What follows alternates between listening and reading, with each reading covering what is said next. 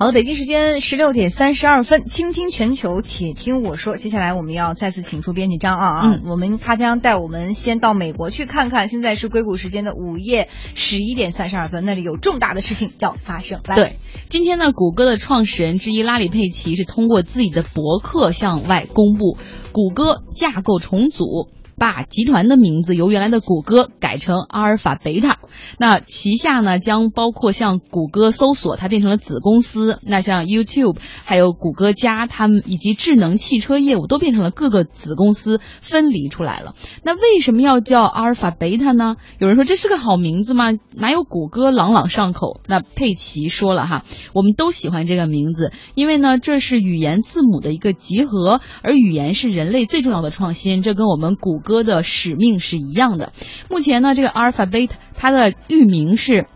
a b c dot x u x y z，所以说有很多人朋友说，难道不应该是 alphabet.com 吗？如果你现在去这个 alphabet.com 的话，这个域名还属于宝马公司，我相信未来可能会谷歌花一点钱把这个域名给买过来哈。嗯那架构调整之后，高层的岗位也变了。佩奇呢将出任阿尔法贝塔的 CEO，布林将出任阿尔法贝塔的总裁，将统领整个集团的业务。那谷歌，也就是现在的搜索业务，它的 CEO 将是七零后的印度裔，呃呃，这个谷歌原来的高管叫皮查伊，他呢是在印度读的大学，然后斯坦福读的硕士，沃顿商学院读的 MBA，二零零四年加入谷歌，像谷歌的浏览器呀、谷歌搜索的工具栏都是他的杰作。呃，我们呢，因为在稍后的十七点的时候，我们会着重讲一下阿尔法贝塔为什么谷歌要改成这个架构是怎么调的。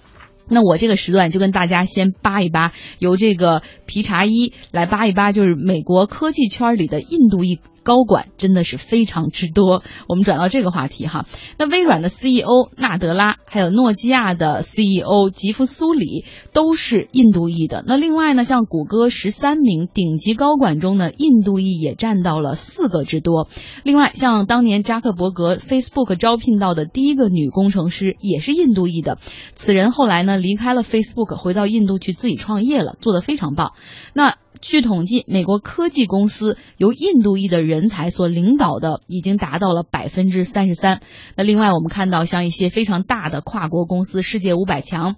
花旗呀、麦肯锡、联合利华、万事达、Visa、标准普尔、百事可乐、西格玛，他们的现任或者前任掌门人其实都是印度裔的。美国《时代周刊》就曾经发表过这样的一篇报道，说 CEO 其实是印度出口最重要的商品之一。有很多人说哈，说这个要比聪明程度，华裔也不比印度裔差到哪儿去。我们也都是名校毕业，我们英语也讲得不错。那为什么印度裔在这个美国或者是是欧洲这种商业社会里，好像比华裔爬得更高、更吃香呢？第一，他们的英语水平确实其实是比我们要高很多。大家不要忘了对，其实就是母语官方语言。因为印度曾经受到英国数百年的殖民统治，那英语呢也是印度的官方语言之一。很多受过良好的教育习惯的这个印度人，他们都是用英语来交流的，不只用英语交流，而且他们是用英语来思考，非常懂得这个欧美的那种文化在其中。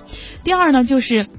印度裔的这些高材生们，他们非常善于建立自己的圈子，而且在海外发展呢，都比较喜欢抱团儿，喜欢互帮互助，互相介绍个工作什么的。然后大家的这个主动性非常强的，愿意往一块儿去凑。第三呢，就是印度人比较能够随机应变，适应能力极强，所以在公司里面，他们很少会因为站错队被毙掉。其实不仅现在印度高管在欧美比较吃香，甚至在我们国内的一些公司里面，也能看到很多印度裔高管的身影，比如说联想、华为、小米、中兴、复兴集团、阿里巴巴、光明食品，很多大的中国的企业都有印度裔的高管身影。